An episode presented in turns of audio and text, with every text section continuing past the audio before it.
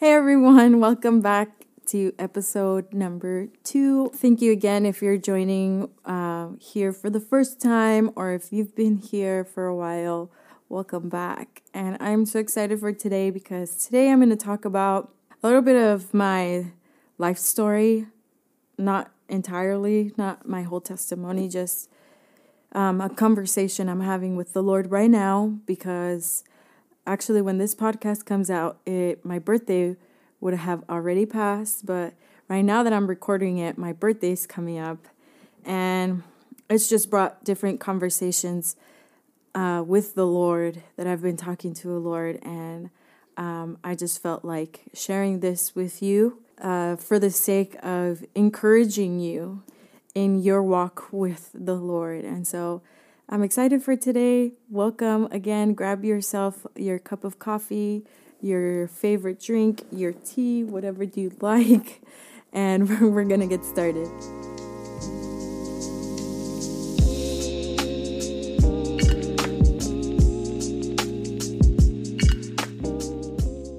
Okay, so as I shared, my birthday, right now that I'm recording it, my birthday is coming up next week and I'm turning 29. I know that that's not old at all, but obviously, as you get older, even when I was like turning 16, 17, I was like, oh my gosh, every time you, uh, the Lord blesses you with another year and you grow another year older, it's always like, oh. And so, but as I am turning, I'm about to turn 29 obviously I'm just I have been meditating, reflecting, talking to God about my 20s because I'm al- almost, I mean, obviously I need one more year, um, but almost finishing the second decade of, of my life, almost up to three decades. And so I have just been talking to a Lord uh, about that um, because just reflecting on my 20s, and this is where I wanted to share a little bit of my story.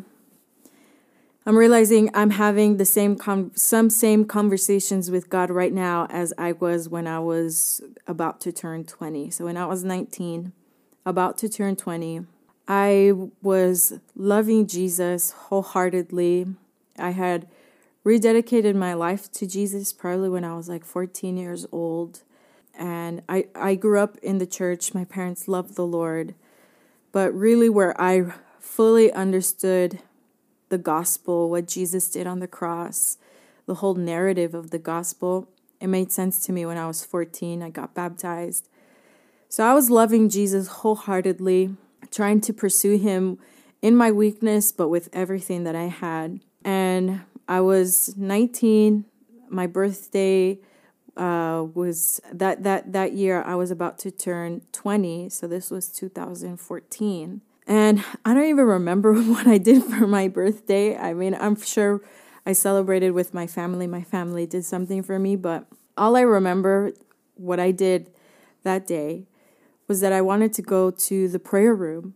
So I was a part of a local church and our local church had a prayer room. And it was a Saturday so there wasn't many people there. It was actually kind of empty and it was just a live stream from a prayer room that's 24/7. Actually, it's the prayer room I'm in right now with my husband. But I remember I just wanted to go to the prayer room that day as like uh, kind of like a prophetic declaration to the Lord, like Lord, I'm in, I'm going to give you my 20s. And obviously in me I was like um, I'm, this is my last year as a teen, you know, 19 as a teenager. I'm stepping into my 20s. It, it was a really big deal for me. And I think it is for a lot of people where it's like, I just graduated high school. I'm going into school. Like all of that season can be very overwhelming sometimes because, I mean, your 20s are, you're stepping into adulthood a lot more. As a 20 year old, it's, what people call the wet cement years, where um, it's wet cement. So you're still forming, trying to build a good foundation, trying to figure out different areas of your life for them to be stable and for you to continue to build your life on. So, like, you're thinking about what school to go to, you're thinking about your career, you're thinking about a job, you're thinking about your finances now. Things that you didn't have to worry about before, now you're having to try to face decisions. But as a 20 year old, you're still really immature, you lack experience, you don't have all the money in the world, you're barely trying to get a job, you're barely trying to figure out all these things. And so I just felt all of that. And so, uh, but as a 20 year old, what do you have? I was single. I had time. As as a 20 year old, I was like at probably the not the most physic like the most point, but I have strength as a as a 20 year old. Like I have strength in my body, and I still do right now. But what I'm saying is, as, as a 20 year old, there's strength in my body, the strength of my youth. Like I have all of these things that I know as I get older, I'm going to be a little bit more limited in. And so that that day when I was turning 20, I went to the prayer room and I just in my weakness, in my just my simple desire to the Lord, but it was really weak. I just remember telling the Lord, I want to give you the best years of my life. I want to give you the strength of my youth. I want to give you you know, when other 20 year olds are trying to, you know, dedicate their lives for their careers or dedicate their lives for this or look for other things, try to gain experience, just have fun and just go crazy and wild. Like, I want to give that to you. And it was hard at, you know, I had that desire in my heart. And by the grace of God, I think I've given my everything and there's still so much more to give, so much more that I can give to the Lord. But I realized that sometimes when I said that, in my weakness, in that small desire that I have to give my everything to the Lord, I didn't realize that my life obviously would look different. So I would have different experiences as a 20 year old. I mean, I was a 20 year old in all of my 20s um, well, most of my 20s, more than half of my 20s, I lived in LA, in California. And LA is one of those cities that you can always find something new. There's a new coffee shop, there's a new restaurant, there's a new place, there's a new park, there's a new uh, theme park. I had all of these things, and I got to experience some of that, made fun memories there that's where my husband and I dated because we met in California and we got to see and experience all of that. But when I look back at my life, I look, whoa, I didn't do a lot of things that a regular 20 year old would have done, especially in a city that big, that distracting, because most of the time I was giving it to the Lord. I was in prayer, I was discipling, I was leading prayer meetings, I was doing different things. And looking back, and, and like looking at my process and my journey with the Lord, there were times where I did have conversations with God where I was like, is this really worth it? Like, I feel like I'm missing out. I have the fear of missing out. I have FOMO right now because I'm not doing what other people are doing. There was at some points where I even felt I don't even know at what age I'm to get married. I don't even know if I'm to have a family. Like all of these things, you know, if you're a 20 year old or younger, I understand you because we've all gone through that.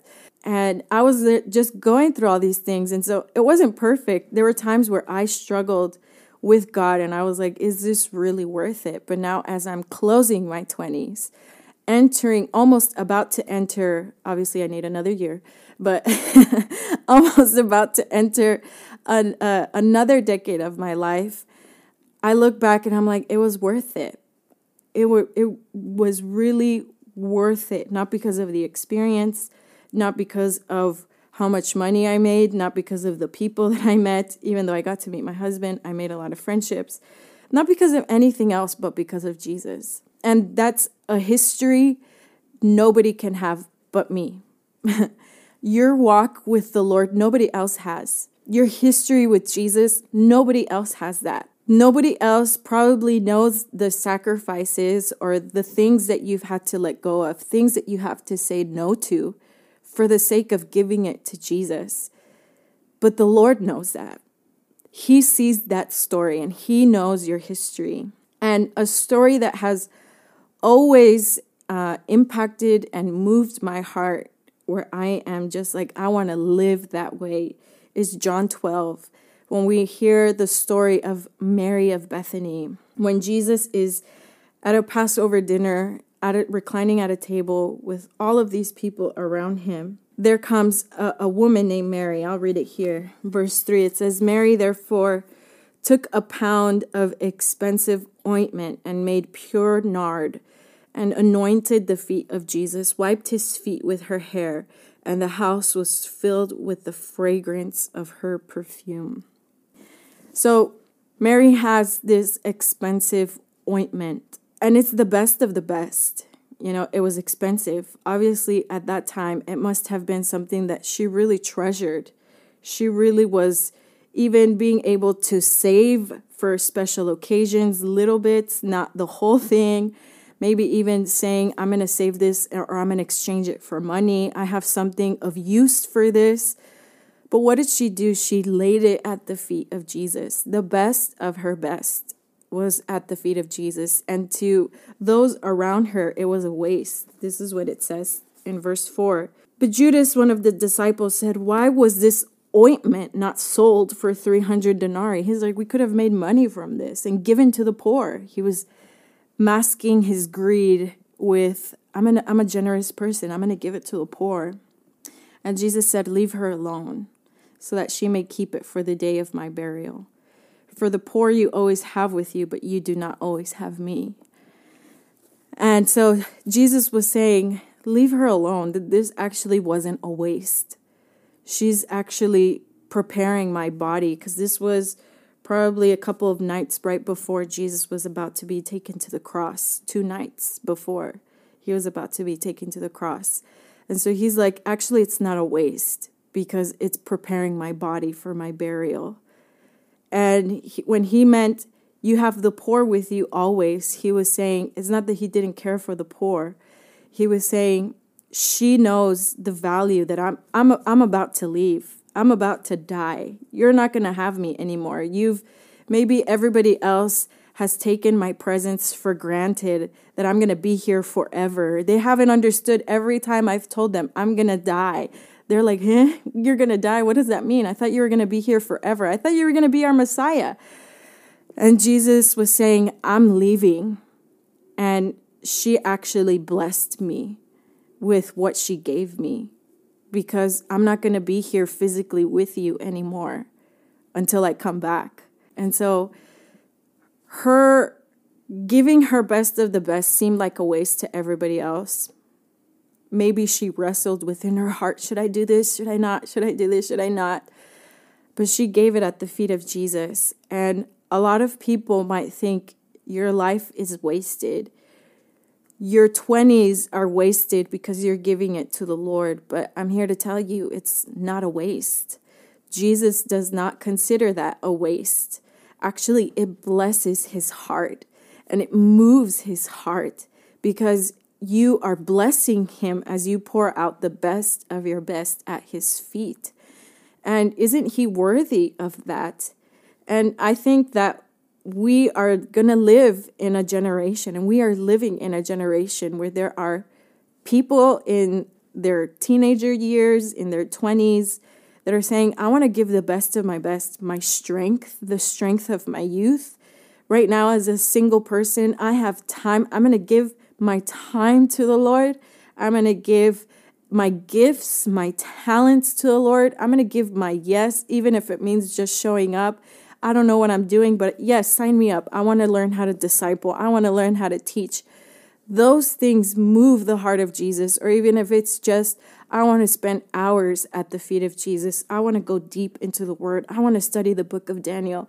I want to go into studying about Jesus's life. I want to study the gospels once again. I want to give the best of my best to the Lord in an intentional way. Obviously, I had already given my life to Jesus.